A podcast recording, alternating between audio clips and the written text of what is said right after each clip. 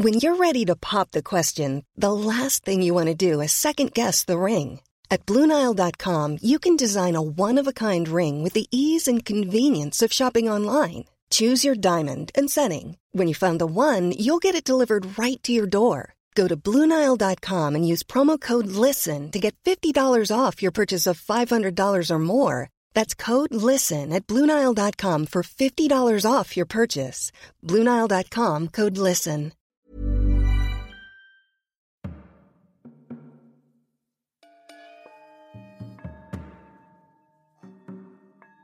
Paranormale Verbrechen. Der Podcast über paranormale Ereignisse, gruselige Geschichten und urbane Legenden. Wahrheit oder Fiktion? Traum oder Realität? Märchen oder Albtraum? Wer weiß das schon so genau? Ich bin Alex und ich möchte dir etwas erzählen.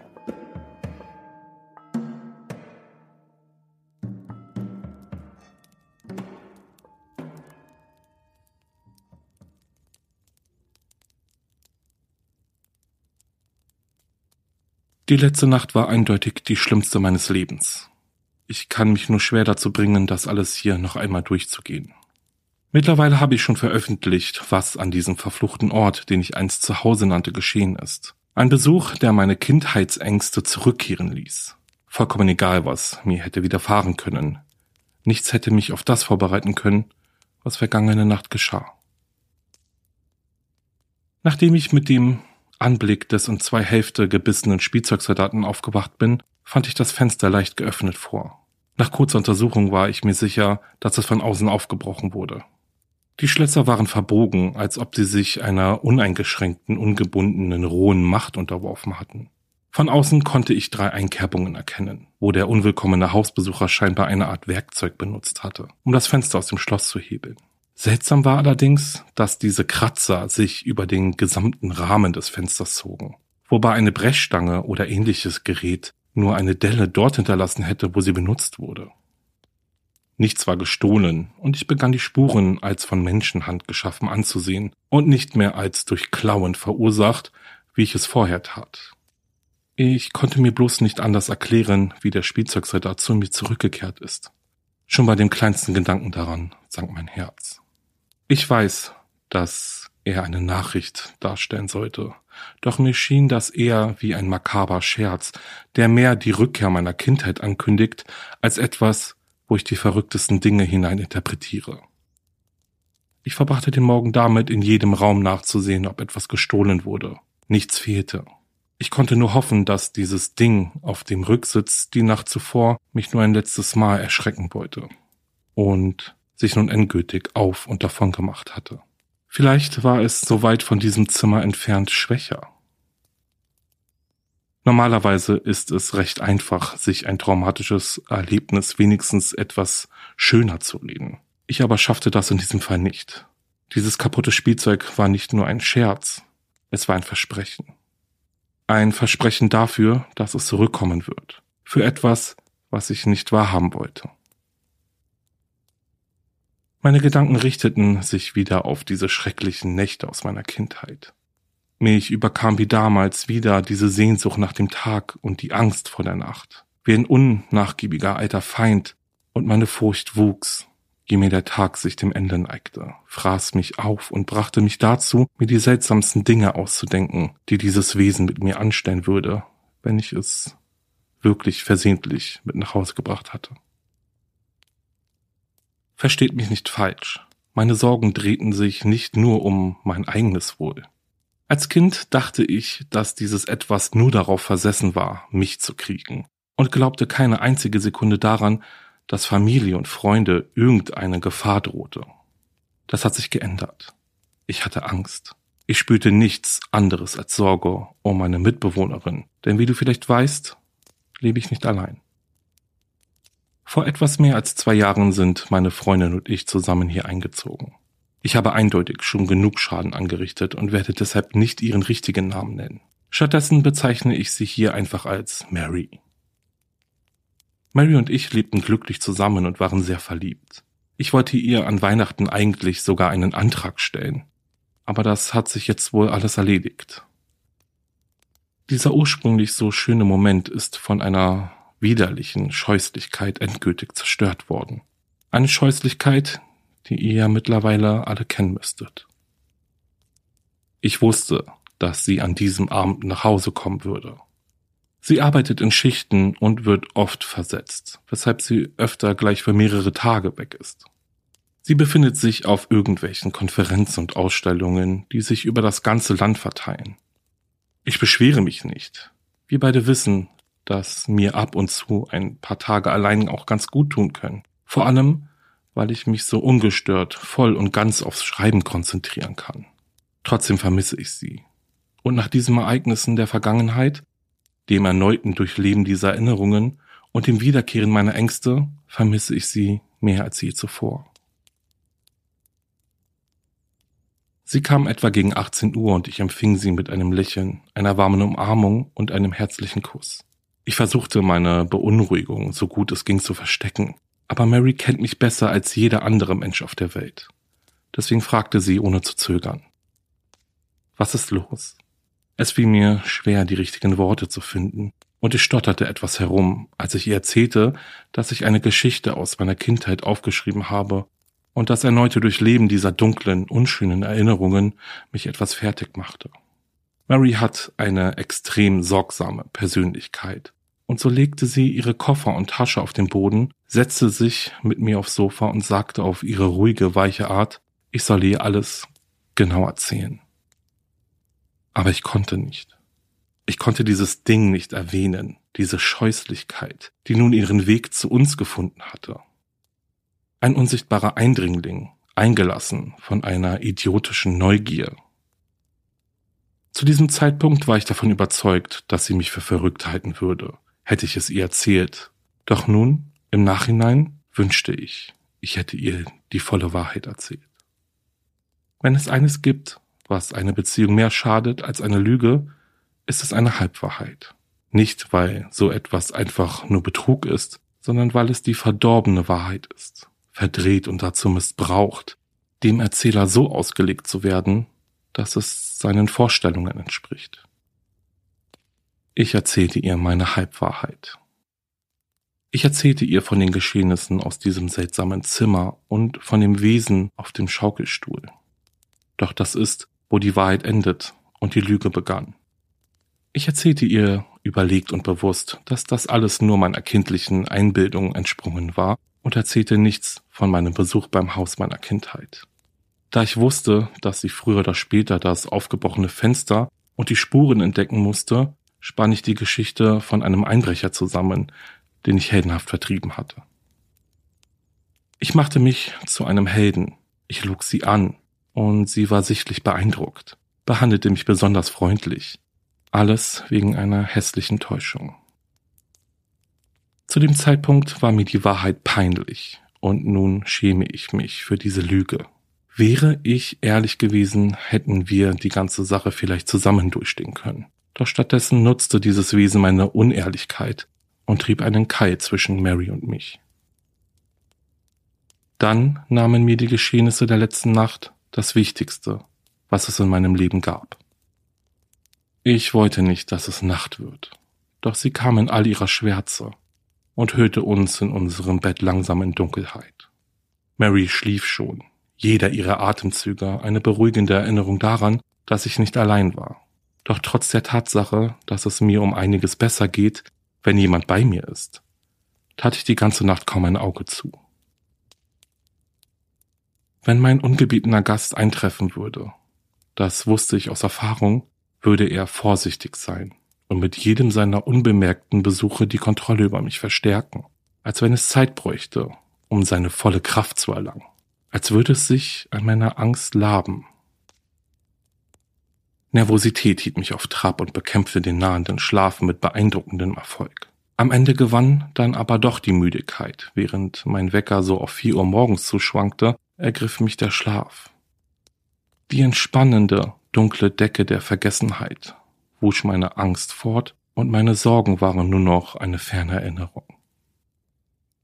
Mit einem letzten Seufzer sank ich noch tiefer in die Matratze und schlief endlich ein.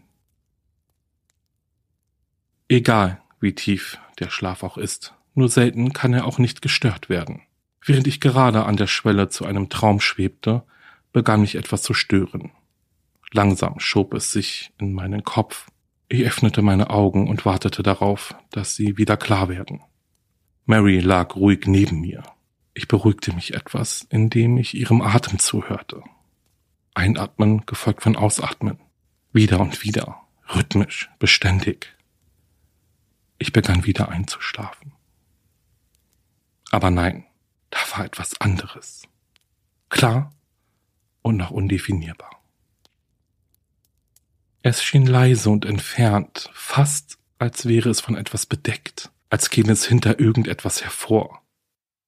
Ich versuchte genau hinzuhören, doch es war zu leise. Ich blieb noch ein paar Minuten liegen, doch mit jeder Sekunde schmerzte dieser unhörbare Ton in meinen Ohren, wie eine Glasscherbe auf einem offenen Nerv.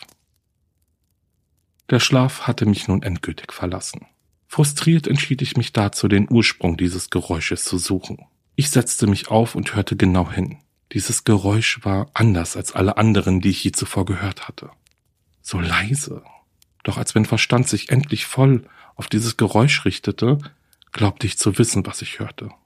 Es war wirklich von etwas bedeckt, aber für mich klang es wie ein sich wiederholendes Gemurmel.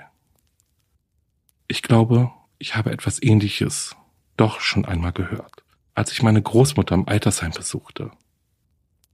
Ein Ort, welcher mit seinen verwirrt durch die Hallen laufenden, gebrochenen Bewohnern, welche sich windend und immer wieder sich selbst von den vergangenen Tagen erzählend oder einfach nur zusammenhanglose Worte redend durch die Gegend schleichen, einen tiefen Eindruck bei mir hinterlassen hat. Daran erinnert es mich. Ein kontinuierlicher Strom nicht entzifferbarer Worte, gesprochen von jemandem in ewiger Verwirrung. Ich schaute zu Mary. Ihre Brust hob und senkte sich bei jedem Atemzug. Ohne sie zu stören, stand ich auf und bemerkte sofort, dass das Gemurmel lauter wurde. Unter der Tür kroch etwas Licht hervor, denn ich hatte das Licht im Flur angelassen. Das tue ich immer. Durch dieses Licht konnte ich das Zimmer schwach, aber sicher erkennen. Ich schaute mich um, um zu sehen, ob irgendetwas anders war, doch der Raum lag da wie zuvor. Als ich einen Schritt nach vorne ging, wurde das Gemurmel wieder ein Stück lauter. Ich konnte zwar immer noch nicht verstehen, was gesagt wurde, aber ich erkannte die Art der Stimme. Sie klang alt, über die Jahre trocken geworden und mit einem rauen, kehligen Unterton. Die Worte wiederholten sich mit einer unglaublichen Geschwindigkeit und schienen ängstlich und von einer seltsamen Barriere gedämpft. Ich hatte Angst, aber die Tatsache, dass Mary im selben Zimmer war, gab mir Mut. Mit einem tiefen Atemzug voller Beklommenheit nahm ich einen weiteren Schritt nach vorne und spürte den kalten Boden unter meinen Füßen. Wieder wurde die Stimme lauter. Es kann auch nur Einbildung gewesen sein, aber ich könnte schwören, dass die Stimme aufgeregter klang, als ich näher kam. Als ich den nächsten Schritt machte und die Lautstärke des Gemurmels wieder anstieg, bekam ich einen riesigen Schrecken. Zwischen dem unverständlichen Gebrabbel konnte ich ein Wort heraushören. Ein Wort, welches förmlich einen Eiszapfen in meine Knochen schlug. Ein Wort, welches mir Angst bereitete. Es sprach meinen Namen. Es kannte meinen Namen. Ich weiß nicht warum, aber an dieser Stelle wusste ich, dass es eine unbegrenzte Reichweite hat. Ich wusste, dass ich es wohl nie loswerde. Ich wusste, es konnte mich jeden Moment einfach umbringen. Plötzlich bemerkte ich etwas aus dem Augenwinkel, eine Bewegung, gefolgt von dem Rascheln von Stoff. Nun wusste ich, wo diese seltsame, aufgeregte Stimme herkam und warum sie so dumpf klang. Ich sah es, ein paar Schritte vor mir. Da stand es. Hinter den geschlossenen Vorhängen. Der helle Mond drang nicht ganz durch den dicken Stoff hindurch, reichte aber gerade aus, dass ich schwach die Umrisse des Wesens erkennen konnte, das mich durch die Vorhänge durchbeobachtete. Ich kann nicht beschreiben, wie komisch ich mich dann fühlte. Meine Angst stieg wieder an. Doch ein seltsamer Zwang, eine ziemlich unpassende Absicht überkam mich. Ich musste sehen, was es ist. Ich machte noch einen vorsichtigen Schritt auf die Vorhänge zu. Sie schwangen leicht hin und her, als ob sie von einem leichten Windhauch erfasst wurden, doch ich konnte nicht sagen, ob dieser von mir oder dem Ding hinter dem Schleier aus Stoff verursacht wurde. Ich war nur nahe genug, um sein mühsames Atmen zu hören, wie die Luft sich mit jedem Atemzug lautstark an der schleimigen Flüssigkeit in seinem Hals vorbeischiebt. Das war's. Ich würde mich diesem Monster gegenüberstellen, dieser lebendig gewordene Kindesangst. Während ich langsam meine rechte Hand hob, berührte ich versehentlich den Stoff, wodurch ein leichtes Wackeln des Vorhanges diesen für einen winzigen Augenblick teilte. Ich stöhnte erschrocken auf. Auch wenn wirklich nur für einen kurzen Moment, offenbarte der Spalt zu lange, was dahinter stand. Ich kann kaum beschreiben, wie es aussah.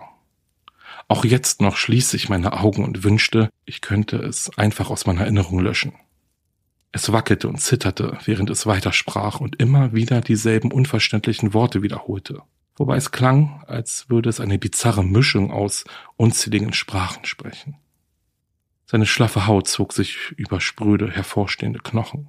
Wirbelsäule, Rippen und innere Organe stachen unter seiner hauchdünnen, blassen, matten, violetten, fast blauen Hülle hervor. So unterernährt es auch schien. Sein Magen war voll, und die knochige Erscheinung trug nicht gerade dazu bei, das Gefühl zu vermindern, dass es fähig war, seinen Opfern viel brutales, perverses Leid zuzufügen. Übelkeit stieg in mir hoch, als ein verdorbener, widerlicher Gestank die Luft erfüllte. Als es weiter murmelte, klang es, als wären seine Zähne kaputt und zerbrochen. Ich konnte nicht anders als Mitleid für diesen zitternden Wicht zu verspüren. Meine Gedanken wurden etwas klarer und ich merkte wieder, dass dieses Ding nicht zu bemitleiden, sondern zu fürchten ist.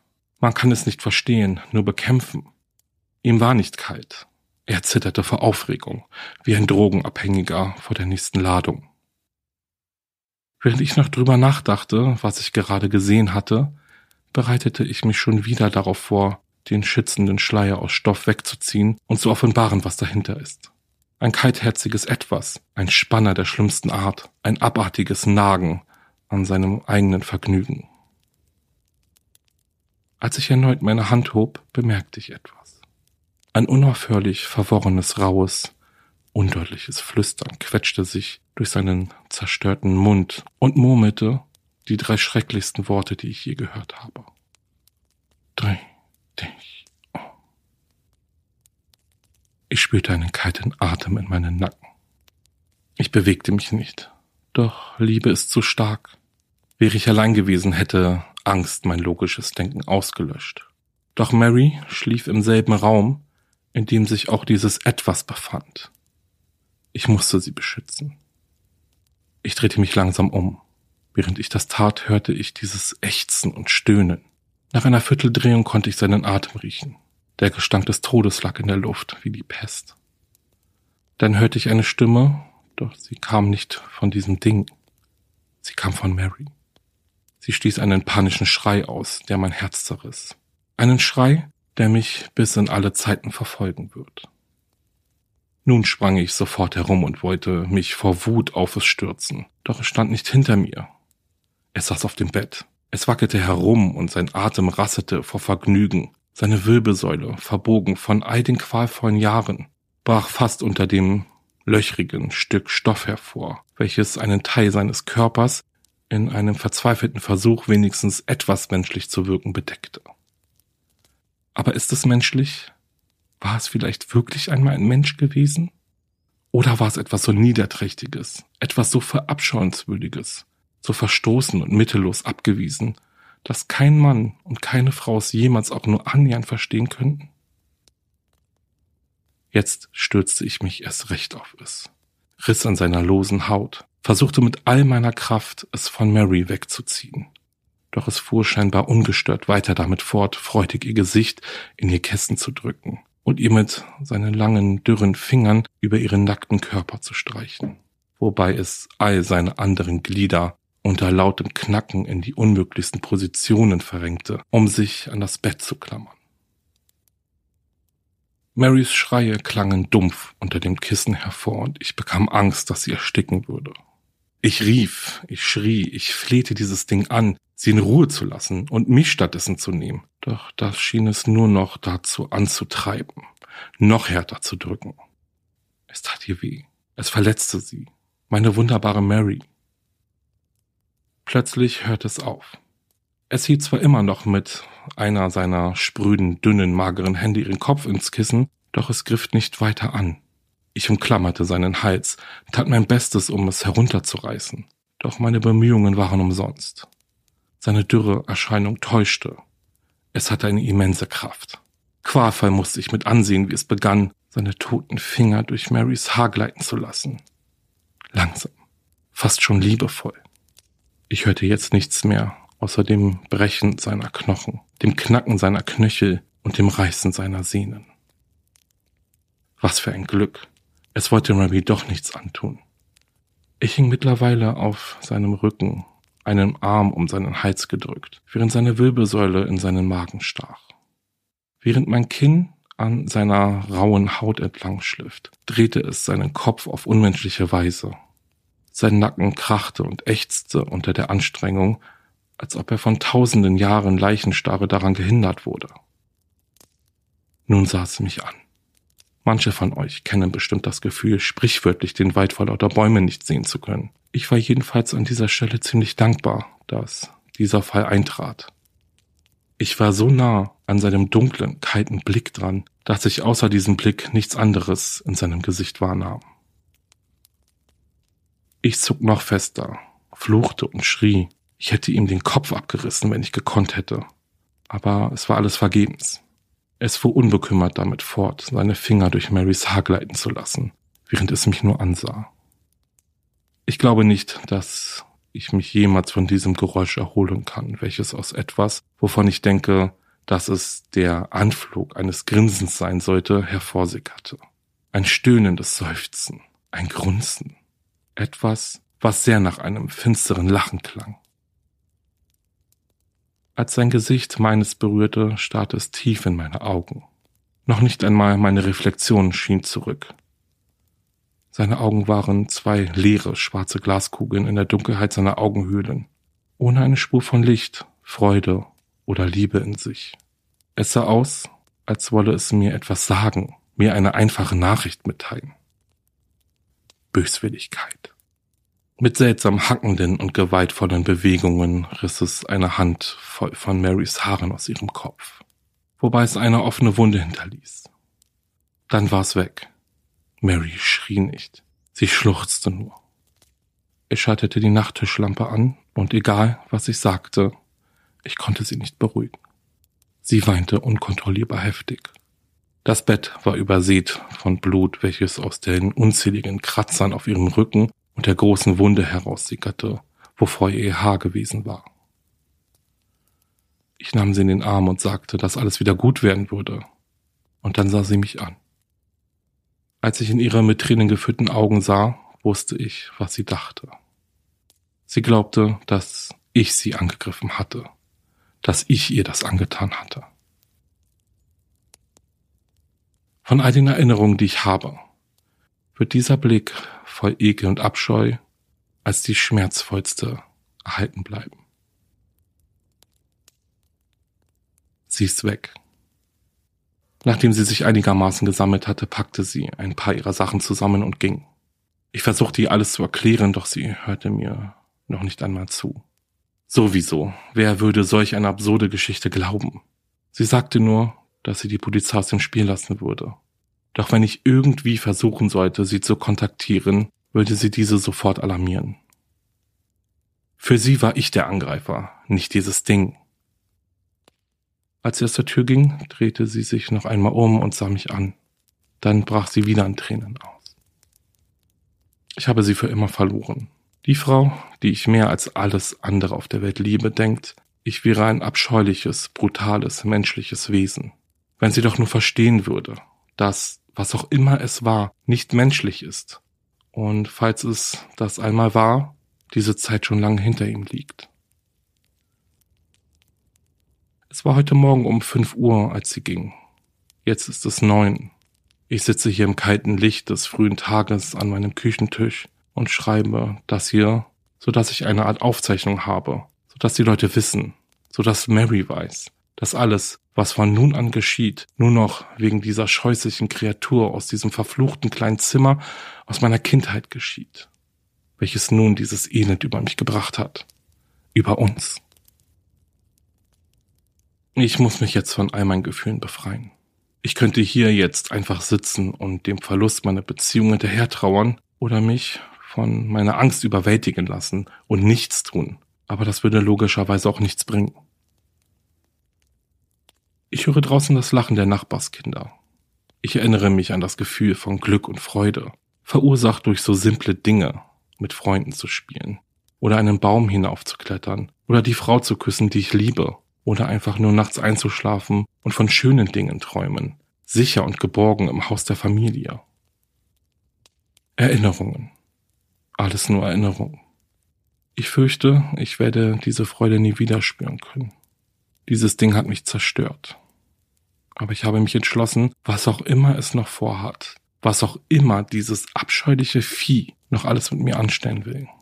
Ich werde nicht zulassen, dass es noch einer anderen Person Schaden zufügt oder in das Leben eines unschuldigen Kindes eindringt, wie in meines all die Jahre zuvor. Ich muss nun aufhören zu schreiben. Es gibt noch einiges zu tun, bevor es dunkel wird, bevor es wiederkommt. Mein Plan steht und ich brauche nur ein bisschen Glück, dann klappt alles. Ich wünschte, ich könnte sagen, ihr hört von mir, aber das ist unwahrscheinlich. Ich hoffe, ihr wisst, was getan werden muss. Heute Nacht werde ich es töten.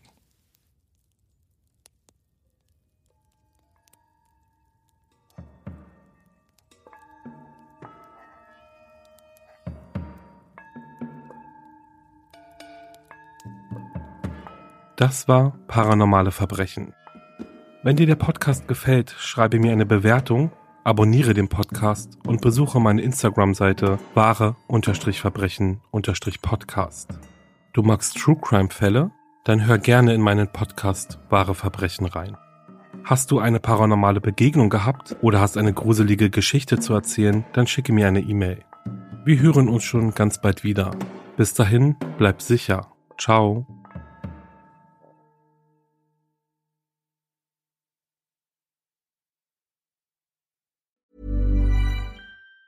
Even on a budget, quality is non-negotiable. That's why Quince is the place to score high-end essentials at 50 to 80% less than similar brands. Get your hands on buttery soft cashmere sweaters from just 60 bucks, Italian leather jackets, and so much more. And the best part about Quince, they exclusively partner with factories committed to safe, ethical, and responsible manufacturing. Elevate your style without the elevated price tag with Quince. Go to quince.com slash upgrade for free shipping and 365-day returns.